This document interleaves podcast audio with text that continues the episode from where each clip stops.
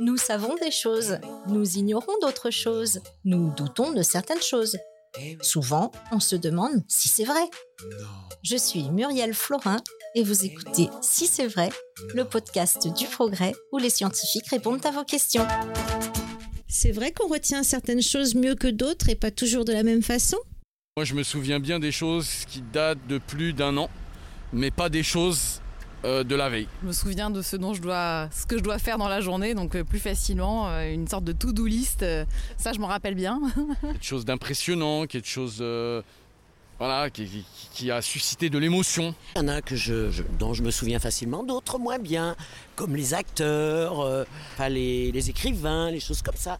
Je suis Nadine Ravel, je suis chercheur au CNRS, au Centre de recherche en neurosciences de Lyon. Je m'intéresse beaucoup à la mémoire. En vieillissant, on se souvient moins facilement des choses récentes et, à contrario, peut-être plus facilement des choses anciennes. Alors, on pourrait dire peut-être que en vieillissant, on est moins prompt à capter toutes les informations. On peut peut-être être moins euh, motivé aussi par certaines situations, ce qui pourrait expliquer qu'on encode moins bien les choses. Lorsqu'on encode une situation, on se sert d'une structure dans le cerveau qui s'appelle l'hippocampe, qui euh, assemble les choses de manière à permettre au cerveau de les stocker pour euh, s'en souvenir plus tard. On pourrait évoquer que l'hippocampe fonctionne de manière un peu moins optimale quand on, quand on vieillit, que ça pourrait expliquer pourquoi on imprime moins euh, les événements vécus. En revanche, on est capable de se souvenir un peu mieux de ce qu'on a vécu dans le passé, qu'on a encodé à un moment où on était justement très attentif, très euh, motivé et où notre hippocampe euh, fonctionnait euh, très bien. Ça voudrait dire qu'on a mieux imprimé. Ça voudrait dire qu'on a mieux imprimé à ce moment-là et que ces souvenirs se sont, sont cachés dans un coin de notre cerveau, bien consolidés et qu'on peut y avoir accès plus facilement. Non, j'ai pas encore à 72 ans bientôt de vraiment de, de problèmes de mémoire. J'ai une mémoire phénoménale, on m'appelle l'éléphant.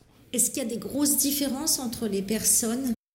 Je pense qu'il y a des grosses différences entre les personnes, même à âge égal. Hein. Si vous partagez un souvenir avec vos amis, je suis sûre que vous allez vous apercevoir qu'il y a quelqu'un qui sera capable de se rappeler de tout.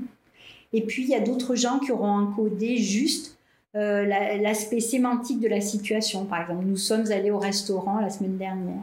En revanche, quand il y a un événement très traumatique, très, euh, euh, très unique, euh, bah là, on tout le monde s'en souvient. Et s'en souvient de manière euh, assez précise. Est-ce qu'il y a des petits trucs pour mieux se souvenir? Ouais, ça serait ouais, des images, euh, des mots-clés. Effectivement, j'utilise ma main pour, pour, compter en fait sur mes doigts les choses dont je dois me souvenir. J'essaye de passer par l'alphabet, c'est pas toujours évident. Le fait de regarder des photos, de, de, ça peut permettre aussi de rappeler des souvenirs. Plus un souvenir va être rappelé, plus il va s'ancrer à nouveau dans la mémoire. Il y a un petit danger à rappeler un souvenir, parce que lorsqu'on sort un souvenir de sa mémoire, on, peut le fragiliser, mais on peut aussi le, reconsolider. Si tout fonctionne bien dans notre cerveau, on est capable de le reconsolider et de pouvoir euh, s'en rappeler un petit peu mieux. Donc lorsqu'on évoque des souvenirs euh, qu'on a partagés avec des amis, c'est un bon moyen de les faire durer un peu plus longtemps. Non. On parle souvent de mémoire visuelle, de mémoire auditive. Euh, c'est réel ou finalement c'est des bêtises? Alors c'est exactement comme le fait que des gens sont capables de se rappeler de tout et d'autres de pas grand-chose. On fonctionne vraiment tous différemment. Il y a des gens qui fonctionnent mieux avec le canal auditif, d'autres qui fonctionnent mieux avec le canal visuel d'autres qui ont besoin de retranscrire euh, les choses de manière à s'en rappeler. Donc il y, a, aussi quelque chose dans le fait d'utiliser un geste et d'écrire les, choses. Donc on écrit les choses et on peut les regarder. Donc on a un double encodage de ce qu'on veut retenir. Donc je crois qu'on est tous singuliers. On a tous euh, un cerveau qui est câblé un peu pareil, mais on s'en sert pas de la même façon. Il y a aussi la mémoire olfactive. Ah, avec les odeurs, il y a quelque chose de particulier. L'odeur toute, toute seule, et vraiment euh, provoque ce, genre de réaction un petit peu irrépressible. Vous entrez quelque part et tout d'un coup, vous, avez un flash parce que il y a une odeur. Avant même de savoir quelle odeur vous avez senti, vous, allez peut-être euh, être embarqué sur un souvenir. l'odeur de, des mains de ma grand-mère qui épluchait l'ail. Ou pour Noël, euh, l'odeur euh, des clémentines. Pour les vacances, euh, l'odeur de la crème solaire. euh, La bouse de vache, par exemple, c'est une odeur qui, euh, qui me parle. Tout le monde connaît le texte de la Madeleine de Proust, où euh, justement le sujet met une- un peu de Madeleine dans sa, bouche et d'abord il a une émotion et ensuite il retrouve le souvenir. Petit à petit il retrouve le souvenir. Alors il semblerait que ça, ça pourrait s'expliquer par le fait que euh, l'olfaction n'est pas un sens qui permet d'analyser. C'est pas ce qu'on fait en priorité. L'olfaction est connectée directement à la mémoire et aux émotions dans le cerveau d'un point de vue anatomique, contrairement euh, aux autres sens qui, eux, passent par un relais euh, qui permet de disséquer les choses, de les analyser. L'odeur, c'est vraiment quelque chose euh, qui rentre directement dans ce qu'on appelle le système limbique, c'est-à-dire tout ce qui est la, mémoire, les émotions. Et donc une odeur est particulièrement efficace pour nous reprocurer une émotion, pour revivre une émotion qu'on a déjà vécue, ou pour nous entraîner à- un peu à notre insu, c'est ce que décrit très bien Proust euh, dans la Madeleine, dans le texte de la Madeleine, pour nous entraîner euh, sur la piste d'un souvenir en fait et le dérouler un petit peu comme un film. Non.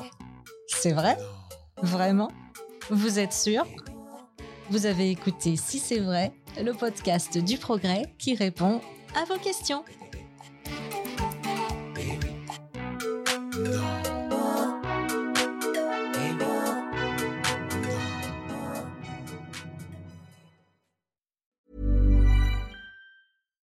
When you make decisions for your company, you look for the no brainers. And if you have a lot of mailing to do, stamps.com is the ultimate no brainer. It streamlines your processes to make your business more efficient, which makes you less busy.